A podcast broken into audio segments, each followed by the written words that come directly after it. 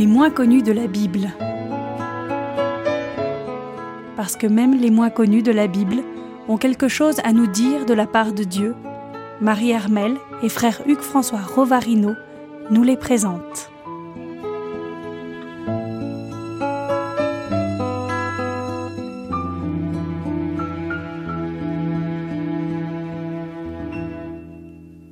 Bienvenue sur Radio Espérance. Marie-Hermel avec vous ce matin et le frère Hugues François pour les moins connus de la Bible. Bonjour Marie-Hermel. François. Les moins Bonjour à connus de la. Bible, on va faire euh, voir un petit peu des personnages Oui, et euh, peut-être aujourd'hui des personnages peut-être invisibles. et oui, on va faire être- dans l'esprit. On va faire dans l'esprit Hmm. et on va faire puisque euh, bon, nous sommes encore à une époque où on a fêté il y a pas longtemps euh, Hmm. Les anges. Les anges. On fait toujours les anges. On les mentionne d'ailleurs dans les prières. Euh, Dans toute la liturgie, on mentionne, y compris dans le dans une prière eucharistique et puis dans la foi de l'Église, la proclamation du monde visible et invisible, le credo euh, pour le dimanche et solennité. Euh, donc, en effet, on parle des anges. Alors on parle des anges, ce sont des créatures un petit peu obscures pour les pour pour nous. Qui sont ces créatures? On les représente euh, avec des ailes, euh, avec euh, des vêtements lumineux, blancs. En fait, qui sont-ils? Alors, ce sont. En fait, on, les connaît surtout par leur métier, si je puis dire, par leur fonction. Leur fonction, le travail d'un ange, c'est d'être un messager. Angelos veut dire messager. Et donc, en grec, hein. Euh, il s'agit donc d'un- messager et c'est cette fonction qui lui donne toute sa place, et qui lui donne sa place parmi nous les hommes. Donc, ce sont les messagers, d'une certaine façon, ce sont les bras, c'est le prolongement des bras droit et gauche euh, du Seigneur. Et, euh, et certains sont plus remarqués et plus connus que d'autres. Alors, pour cela, en effet, il y a comme des, comme des noms propres. hein. On peut penser, bien sûr, aux archanges. Et euh, donc, les archanges qui, eux, sont fêtés dans la liturgie, à part des anges gardiens. Mais les anges gardiens euh, euh, ne sont pas non plus seulement le l'expression des anges. Il y a un monde innombrable qui n'est pas que celui des anges gardiens et des archanges.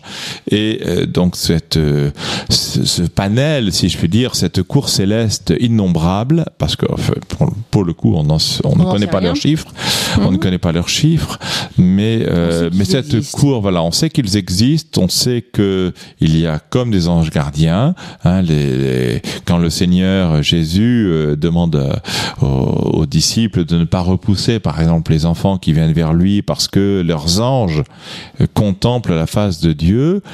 Euh, donc on, voit bien, euh, chaque personne, mettons, a un ange, certaines fonctions euh, ont des ont des assistants spirituels marquants. Et dans la tradition patristique, il y avait ainsi des anges qui étaient liés à telle ou telle ville, et on en a d'une certaine manière un reflet dans l'expression du livre de l'Apocalypse. Hein, tu diras l'ange de la Odyssée, euh, tu diras, etc. Euh, c'est- un ange qui accompagne une ville, et l'on peut penser en effet que le Seigneur, dans sa dans sa bienveillance et dans sa providence, et pour l'accomplissement de son dessein, dans le res- dans l'expression de, de, de sa liberté, mais des personnes pour, pour euh, enfin des personnes oui elles sont On des peut, on peut parler de personnes personnes. spirituelles elles ont, elles ont une volonté propre elles ont une identité particulière et ces, ces, ces esprits, ces anges, sont euh, vont veiller non seulement donc à des à des à nous euh, personnes humaines, mais aussi sans doute à des des entités plus grandes. Euh, pourquoi pas les villes, pourquoi pas d'autres tâches particulières, comme on le voit donc avec les archanges. Alors vous parlez d'archanges, bien particulier. Vous parlez d'anges, d'anges gardiens, d'archanges. Est-ce qu'il y a une hiérarchie dans ce monde des, invisible des anges? Alors il peut y avoir en effet une hiérarchie. Je ne pense pas que notre esprit puisse euh, traduire la, la justesse de cette hiérarchie. Euh, c'est une hiérarchie à laquelle fait, fait référence le- la Bible, enfin au sens large. Euh, la Bible dans, dans sa, son premier testament, ça, Les grands ça- anges et puis il y en a, y en a des puis, petits comme il y a... alors ils ont en tout cas des tâches différentes. Et en raison de ces tâches, on en déduit une certaine importance. Comme, euh, comme euh, l'ange Gabriel, mais il n'est pas dit que ce soit un archange. Mais en tout cas, nous, euh, nous, nous, nous, êtres humains, on dit d'abord celui-là, on en connaît le nom. On ne dit pas les anges, on dit l'ange Gabriel.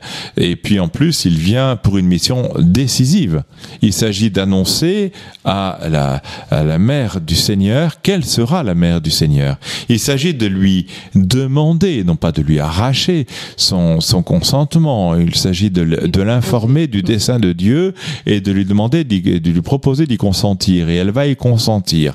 Et il va euh, donc avoir un rôle décisif en raison de cette importance-là dans l'histoire du salut par rapport à la vie de Dieu pour nous. En effet, on lui donnera le rôle, un rôle principal, d'où le nom de archange.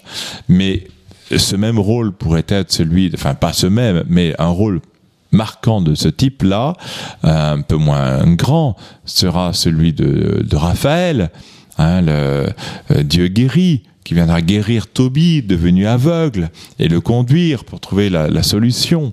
Et dans le livre, de, et dans, dans l'histoire du salut, bien sûr, Michel, euh, parce que c'est la force de Dieu. Et, euh, et donc là, euh, en effet, il s'agit de manifester la, la, la force du Seigneur. Michel combattra et ses anges.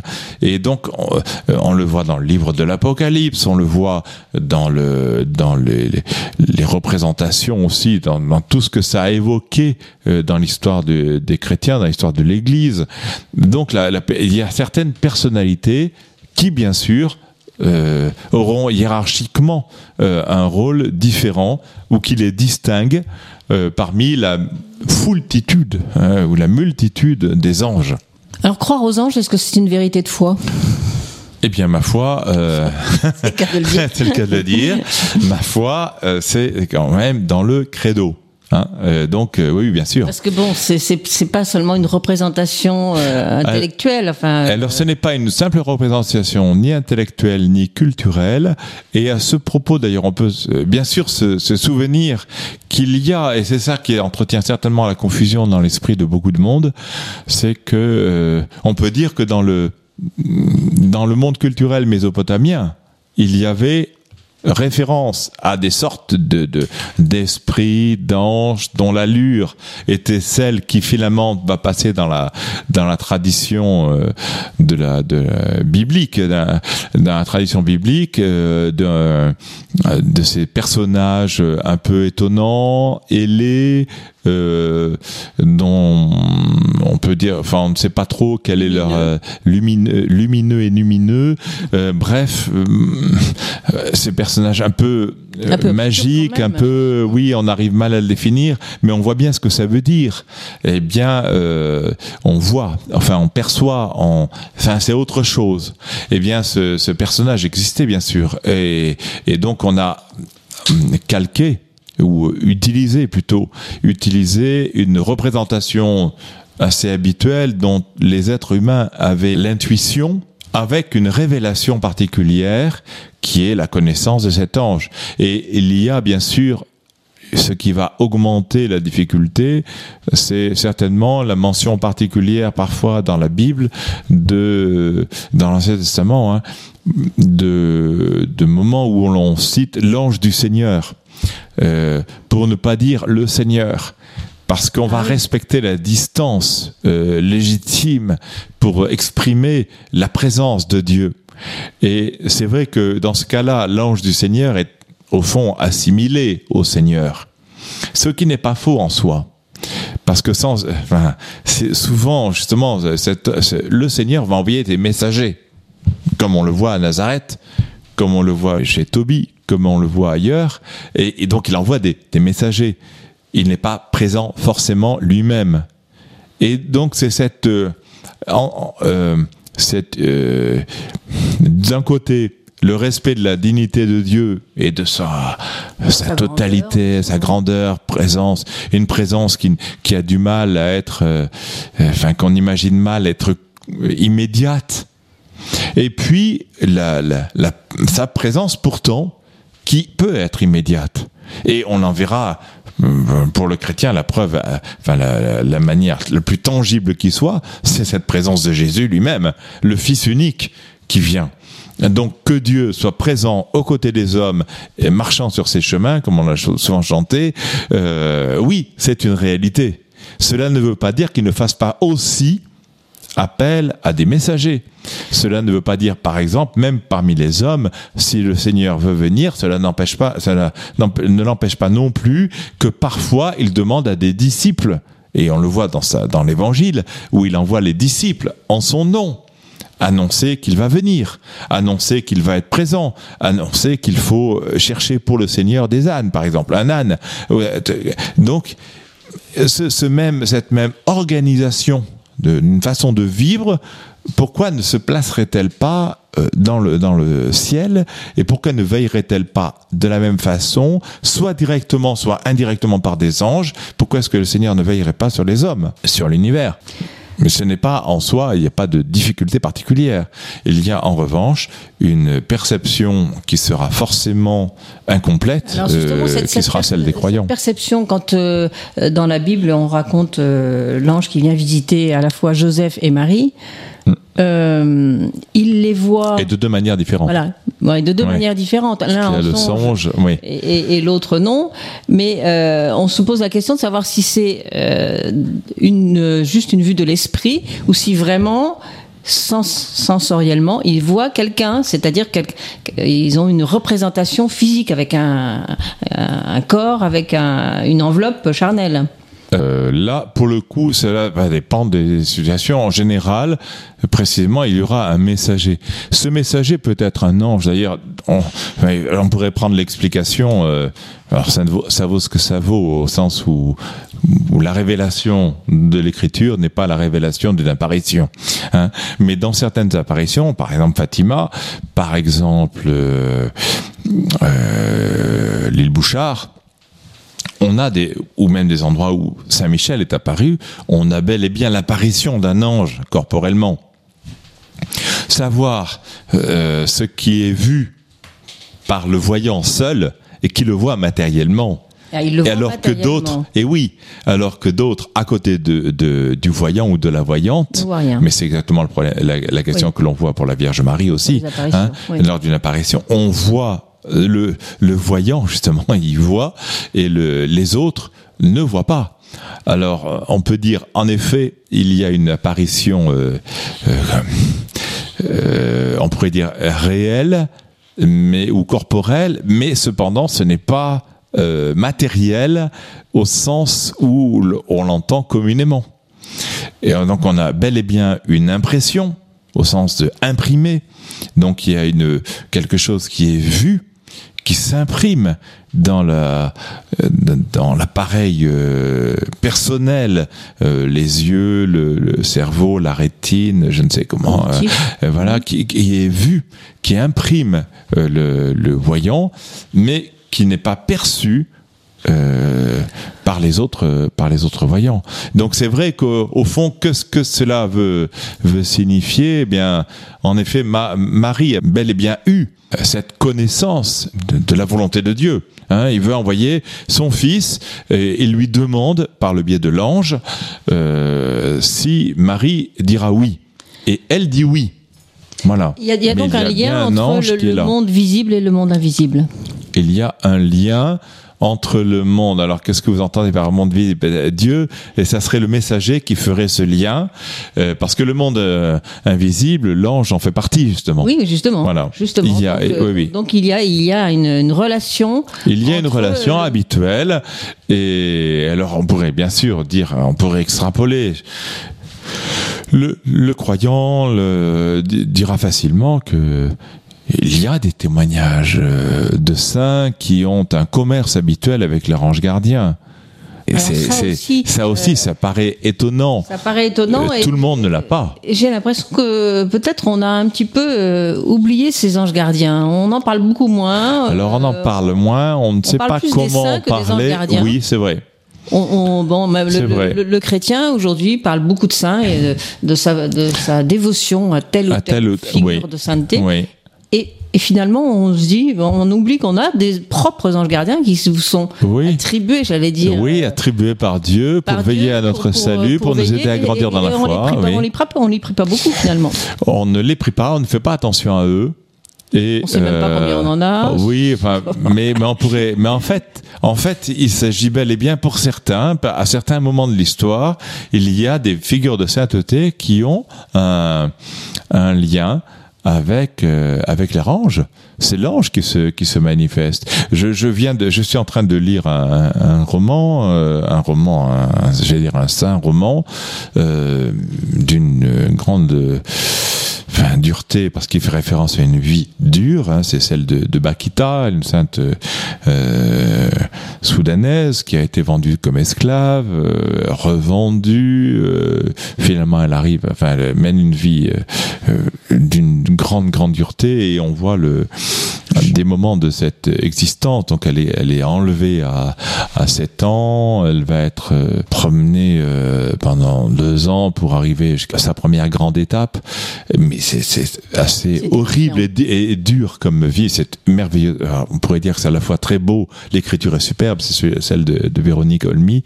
Et, euh, mais Le sujet la, est la situation est d'une gravité, et d'une terreur, enfin c'est effrayant.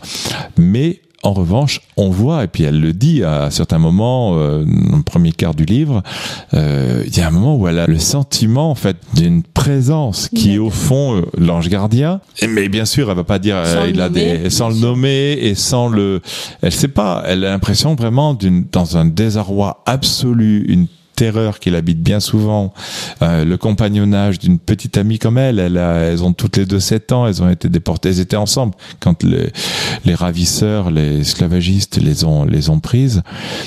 Et euh, il y a un moment où elle, euh, dans son épuisement, etc., et elle sent véritablement passe en elle une, une vraie quelque chose qu'elle n'arrive pas à, nommer et, dont elle bénéficie et pas sa, copine, et qui est de cet ordre-là. Et je pense que justement c'est ça le, le enfin c'est une évocation qui va tout à fait c'est une image qui va tout à fait avec ce que l'on peut dire de l'ange gardien.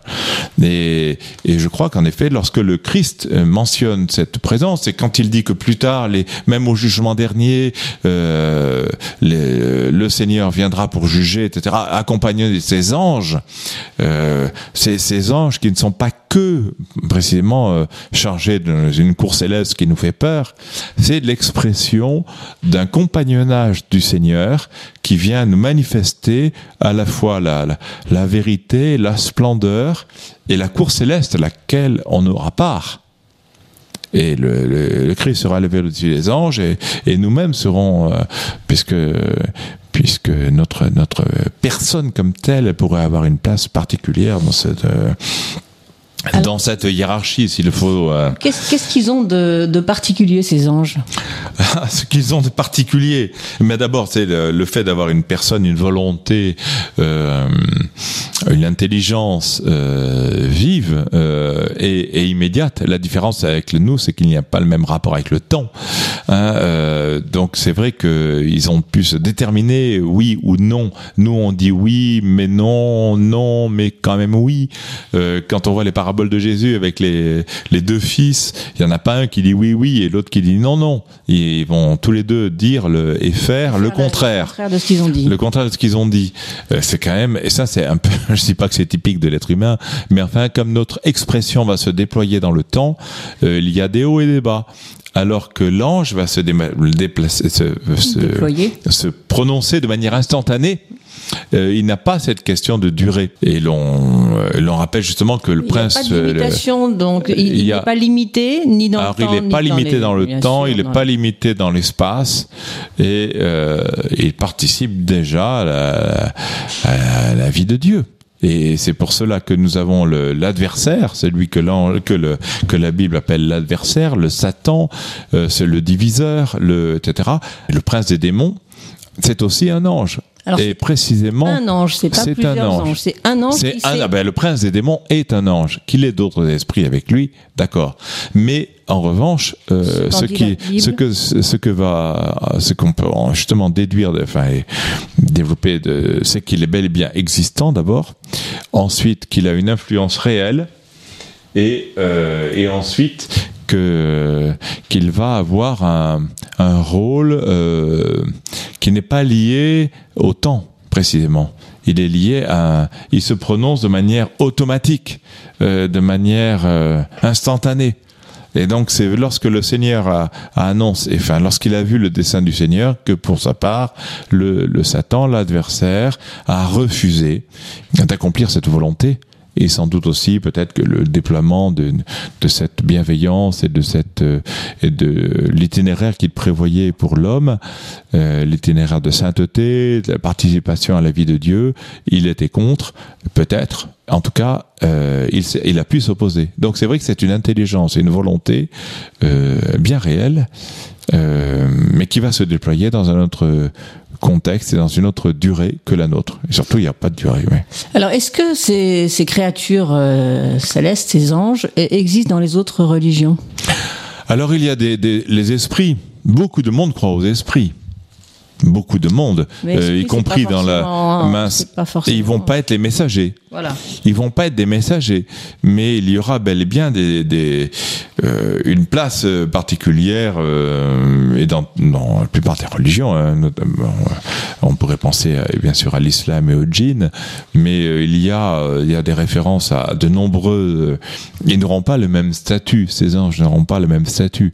Ils vont pas nous aider pour les pour les bons anges, si l'on peut dire, euh, ils n'auront pas la, la- cette participation aussi euh, active et discrète à ce que l'on puisse nous exprimer par toute la richesse de notre liberté, de notre volonté et de notre personnalité euh, une, une réponse euh, entière au Seigneur, puisque c'est l'expression d'une foi euh, judéo-chrétienne, chrétienne pour le dans une, euh, une communion avec le Christ. Donc c'est sûr que cet- aspect-là ne sera pas euh, perçu dans d'autres religions, mais qu'il y ait une place pour des esprits, oui, tout le monde, dans, dans toutes les religions.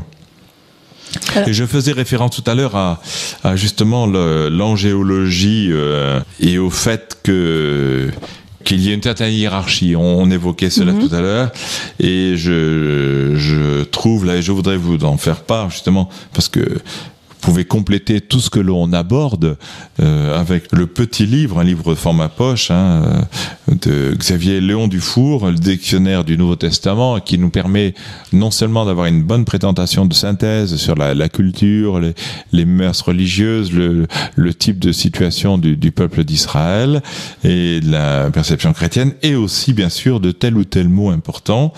Euh, donc c'est c'est l'o- l'occasion, euh, non pas de faire une page de publicité, mais quand même de faire référence à un petit livre que l'on, dont on peut se munir et, euh, et qui, euh, qui nous permettra d'enrichir notre foi.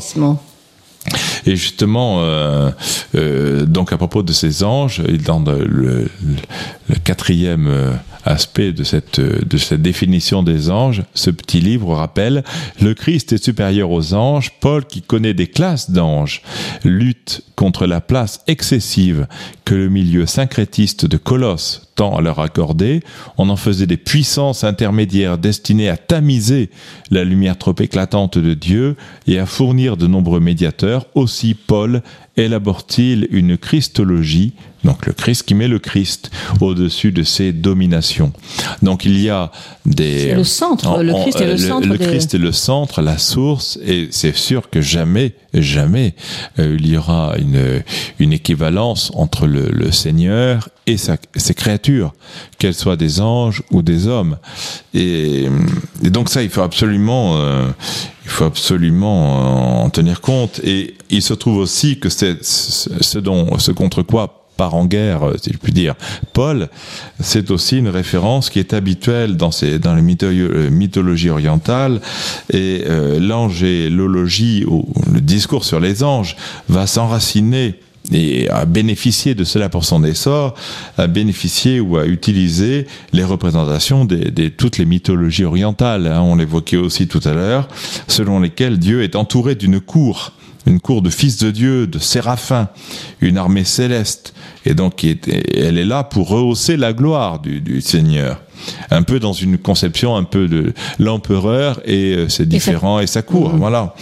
Et donc, c'est euh, alors qu'il s'agit pour, pour la Bible que les messagers envoyés par Dieu puissent dire la présence de Dieu parmi les hommes. Et d'où le, il y a une, un certain affinage de cette, de cette perception, un affinage qui est pour une part lié à la révélation. Et donc, c'est vrai que c'est cette réalité-là qui nous intéresse. Alors il faut il faut y croire bien sûr et quand on voit euh, quand on voit dans la Bible euh, les anges euh, accompagnent finalement l'histoire de, de, de Dieu de, du début de, de l'incarnation jusqu'à alors ça euh, oui, oui, l'ascension.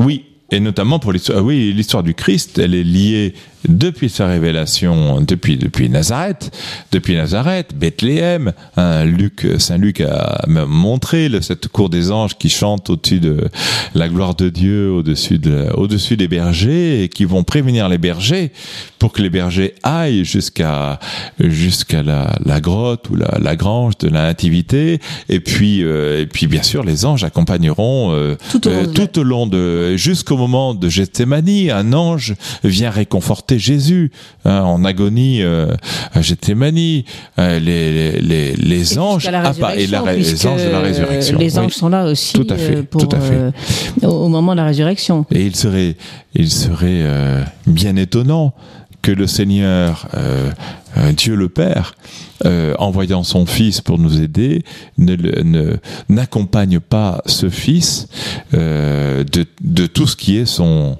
milieu habituel de vie. Hein, cette cour céleste. Il y a bel et bien des anges, et simplement des anges comme il y en a qui nous entourent, comme il y en a qui veillent sur nous. Pourquoi ne le ferait-il pas sur le Fils unique quand même? Donc c'est sûr que les anges peuvent nous permettre de, de mieux prendre conscience de cet univers invisible qui est notre quotidien. Hein, de nous, de nous forcer à renverser la vapeur d'une certaine manière, à regarder les choses non pas seulement du point de vue de moi, ce qu'aime bien faire l'occidental, mais du point de vue de Dieu ce que propose de faire la théologie. Euh, renverser, qu'est-ce que Dieu veut pour moi? Mm, mm. En quoi puis-je puis grandir en répondant à l'appel du Seigneur et en étant parmi les hommes dans lesquels, parmi lesquels je vis euh, un reflet de sa, de sa, gloire, de sa joie, de, son, de sa lumière, euh, de sa vie? Euh, voilà euh, un, vrai challenge pour le coup qui est à la hauteur de l'être humain et qui prend en compte toutes ses capacités puisqu'il va déployer le meilleur de lui-même, y compris ce qu'il a au fond du cœur. Donc voilà le, le, challenge et les anges euh, nous aident à, prendre conscience de cette de cette réalité là. Donc n'hésitons pas à prier nos anges, nos, anges gardiens aussi, qui sont bon, on, a, on a compris une réalité, c'est pas une vue de l'esprit seulement. non, ce n'est pas seulement une vue de l'esprit, c'est même pas du tout une vue d'esprit. Euh, Ça peut être une vue de l'esprit au sens, euh, oui. où l'ange appartient au monde de, euh, de l'esprit, au, au bah, monde non matériel. C'est pas une légende, ce n'est pas une légende. Voilà. qui existent. Alors en revanche, on peut l'utiliser bien sûr dans, des, dans, dans beaucoup d'écrits, mais en attendant, il y a une réalité, une réalité qui appartient à la foi. Nous demande de croire. Et c'est vrai que pour le coup, on peut facilement se, documenter en ne serait-ce qu'en parcourant le catéchisme, le, catéchisme de l'Église catholique, qui parle dans ses numéros 327 à 337 des anges. Des anges. Hein, euh, existence des anges, une vérité de foi, témoignage de l'Écriture sainte, une vérité de foi, témoignage mis euh, euh, en en place, notamment avec la tradition. Qui sont-ils? Ben, les, Ce qu'on disait, les créatures euh, euh, intelligentes et, et, dotées de volonté, euh, qui sont des, des, messagers. Le Christ, tous ces anges, etc. Non, bien sûr, ce sont des, et, des personnes qui vont, les anges vont accompagner la vie de l'Église. Évidemment. Alors, j'espère qu'ils vont accompagner la nôtre aussi. Eh bien, qu'ils accompagnent la vôtre, ils oui. accompagnent la nôtre. Ils ont travaillé, peut ils souhaiter. accompagnent la mission de la radio aussi. Et ils bien accompagnent sûr. la mission de la radio. En tout Les cas, ondes euh, n'ont voilà, pas de secret euh, pour soyez eux. persuadés que chacun a ses petits anges autour de lui. Oui, il faudrait seulement en tenir compte. Il faudra Voilà. en tenir compte. Et, Merci beaucoup, frère Hugues François. Et puis, eh bien, à euh, bientôt. à une prochaine fois. À bientôt. C'était Les moins connus de la Bible, une émission proposée sur les ondes de Radio Espérance par Marie Hermel et frère Hugues François Rovarino.